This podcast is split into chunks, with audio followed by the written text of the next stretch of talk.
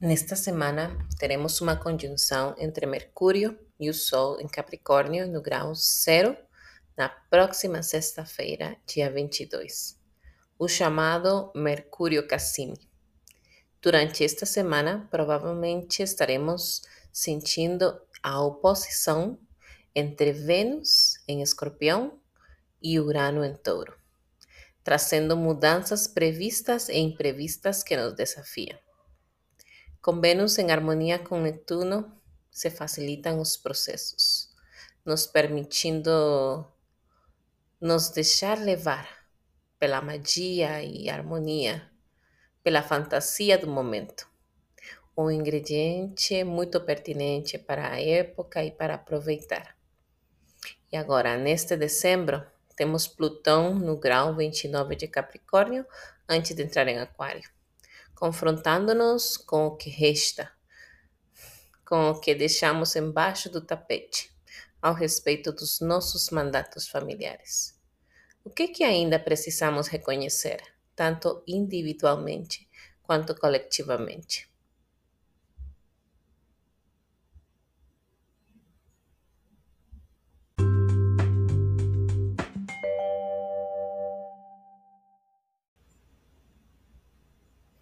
Olá, eu sou Esther Porter, trabalho com aromaterapia e astrologia terapêutica. Sejam bem-vindos à Eclética, onde o céu e a terra se encontram para iluminar o nosso caminho.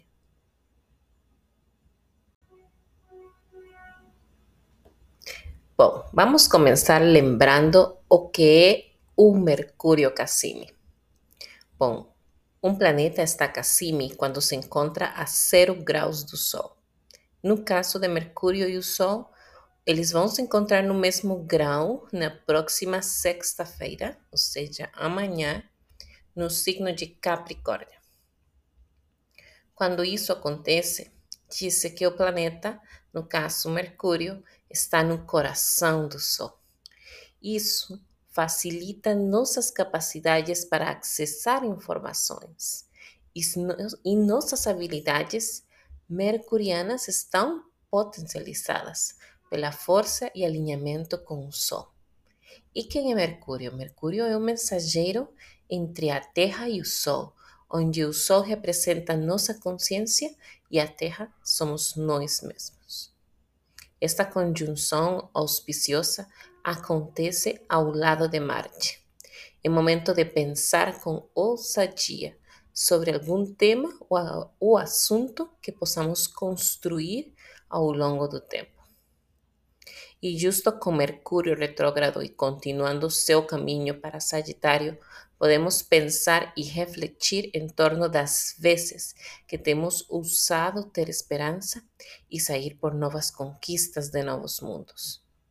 E bom, aproveitando Mercúrio retrógrado, temos a oportunidade de rever os passos dados, ao longo desse tempo. Olhar o passar dele para decidir então de aqui para frente onde queremos estar. Quais são algumas formas de aproveitar o Mercúrio Cassini? Bom, vamos conversar sobre isso agora.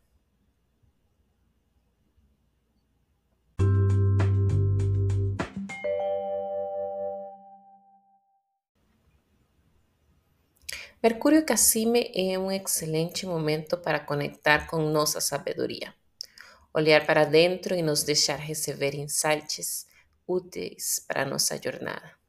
Fazer pausas para nutrir e atender nosso corpo sutil de sabedoria interna são formas essenciais de cuidar de nós mesmas. Mais ainda, tendo o solstício de verão no próximo dia 21 de dezembro.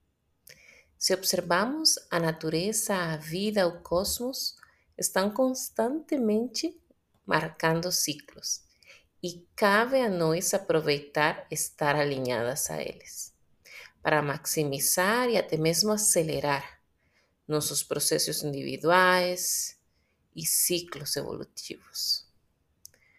No hemisfério sul, o solstício marca o início oficial do verão dias longos e quentes, onde nossa energia está direcionada para, para fora, indo ao encontro do outro, desejando desfrutar da vida, comer e tomar bebidas refrescantes. E bom, isso é no verão lá no Brasil. Agora, no meio das preparações para as festas natalinas, seja onde for, encontrar um momento para nos encontrar internamente é realmente um desafio. Mas se o enfrentarmos com firmeza e em consciência, temos o potencial de nos reencontrar e nos alinhar diante do fim e início de esse ano. Né? E o início também do 2024, que promete ser uma virada de página para a nossa história coletiva e individual. Então, todo o esforço que façamos agora durante essa semana, especificamente amanhã sexta, para conectar conosco, vale a pena. Meu conselho: escrever. Escrever é uma ótima forma de aproveitar este trânsito, pois nos permite recapitular nossas experiências e sentimentos, validando nossas emoções e criando um solo fértil para nosso crescimento pessoal. Mais ainda, com Mercúrio retrógrado.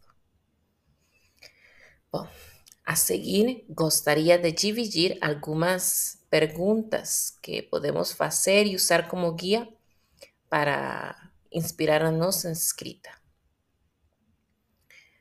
Primeira pergunta: Quais foram os momentos em que me senti feliz durante este ano de 2023? Quais foram os momentos em que me senti desafiada emocionalmente e o que eles me permitiram aprender sobre mim? quais metas propostas este ano consegui cumprir e quais quero deixar ir. Finalmente, quais são algumas das formas que cuidei de mim neste ano que realmente fizeram uma diferença? E o que posso fazer para incorporá-las de forma mais frequente no próximo? é um bom momento para conectar com os nossos guias, seja através de escrita ou meditação. Apenas escreva, apenas pergunte e convide o fluxo de energia se manifestar e fornecer uma mensagem. Outro trânsito interessante para nossa conversa desta semana é a oposição de Urano em Touro a Vênus em Escorpião. Isso ocorre enquanto regente de Escorpião, Plutão, ainda no signo de Capricórnio, traz essa influência para Vênus. Porque a influência que Vênus em Escorpião recebe está relacionada com as formas rígidas e inflexíveis com as quais normalmente associamos a energia saturnina né, e capricorniana. E provavelmente tem a ver também com essas energias com as quais olhamos para a nossa vida. Que muitas vezes tentamos sustentar formas, estruturas que foram construídas arbitrariamente e afirmadas ao longo do tempo. Como eu disse, Capricórnio, né, regido por Saturno, representa os nossos mandatos familiares, o que recebemos principalmente dos nossos pais. E desde 2000, eh, 2008, quando Plutão entrou em Capricórnio, iniciamos uma jornada de confronto com nosso poder pessoal em relação ao poder que damos e sentimos. Então, Plutão vem imprimindo mudanças em nossas vidas, não apenas em percepção, mas transformando nossa relação, a forma de de, das formas de poder tradicionais, autoridades, o que é considerado autoridade e os sistemas de controle ao longo dos últimos 15 anos, do controle que imprimimos nós outros, de, que, de como nos sentimos controlados, né? Podemos ser do tipo que se flexibiliza e, e, e tenta se adaptar às mudanças dos tempos, ou podemos também ser daqueles que se fixam na crítica e acreditam que não têm nenhum poder sobre como se relacionam frente às circunstâncias. Esses, esses últimos anos têm sido, com certeza, desafiadores, por muitas razões. Mas Plutão sempre vai ser sobre deixar ir. E nesse deixar ir vai acordar emoções intensas. E em Capricórnio, ele vem nos confrontando com respeito às nossas eleições de vida e nos questionando se isso vem realmente da nossa alma.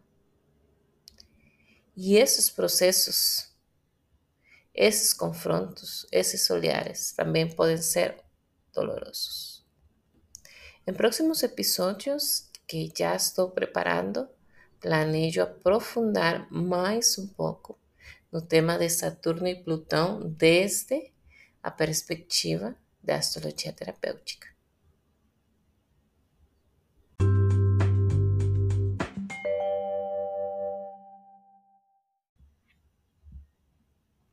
Acredito que a melhor indicação de óleos essenciais é aquela feita de forma personalizada e de modo que a pessoa consiga informações sobre segurança, uso e doses adequadas para seu caso pessoal. Tendo isso em conta, hoje quero falar sobre um aroma muito pertinente para este período de Natal, o aroma do óleo essencial de laranja doce. E antes de continuar falando sobre os benefícios, vou te contar que o óleo essencial de laranja doce é fototóxico, mas se ele for feito por destilação a vapor né, da casca, que é de onde se extrai o óleo. Porque se ele for feito a partir da prensagem a frio, não é fototóxico. Então, quando você comprar ele e não tiver certeza sobre o seu processo de extração, eu te recomendo, se você for usar ele de forma tópica, ou seja, na pele, evite se expor ao sol durante as próximas 12 horas. E bom, a laranja doce é originária da região oceânica, da região asiática, quis dizer.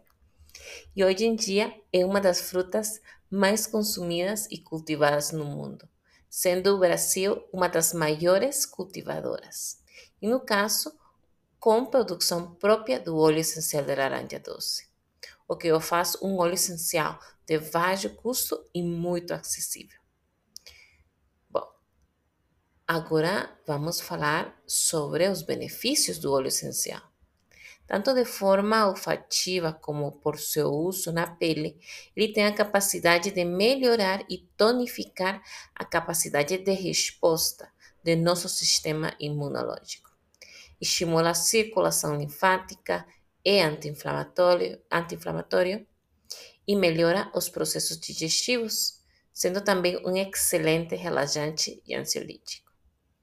Pode usar ele para aromatizar ambientes, para elevar o nosso ânimo e limpar o ar, por ser ele antisséptico atmosférico.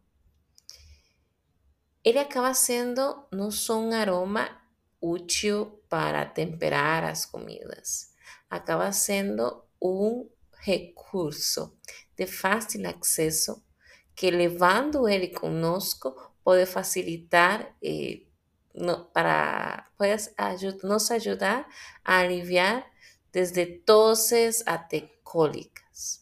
E usando ele de forma frequente, podemos fortalecer a imunidade e, e também, quando acontecer, teremos à mão uma ferramenta para lidar com problemas estomacais, como diarreias ou dores de barriga. Então, como eu disse antes, ele eleva e melhora nosso ânimo, sendo sem dúvida um óleo essencial que, de baixo custo e com o potencial de trazer mudanças significativas, mais ainda se usado frequentemente. Eu gosto de aplicá-lo usando uma manteiga ou óleo vegetal antes de dormir, fazendo uma massagem nos pés, especialmente se sinto eles inflamados ou muito cansados. E claramente eh, e certamente, né, usar este óleo essencial vai nos ajudar a ter um sono tranquilo e reparador.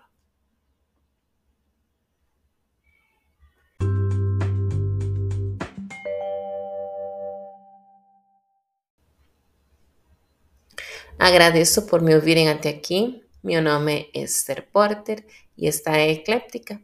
Espero vocês na próxima semana com mais informações para aproveitar conscientemente as energias no céu. Até mais!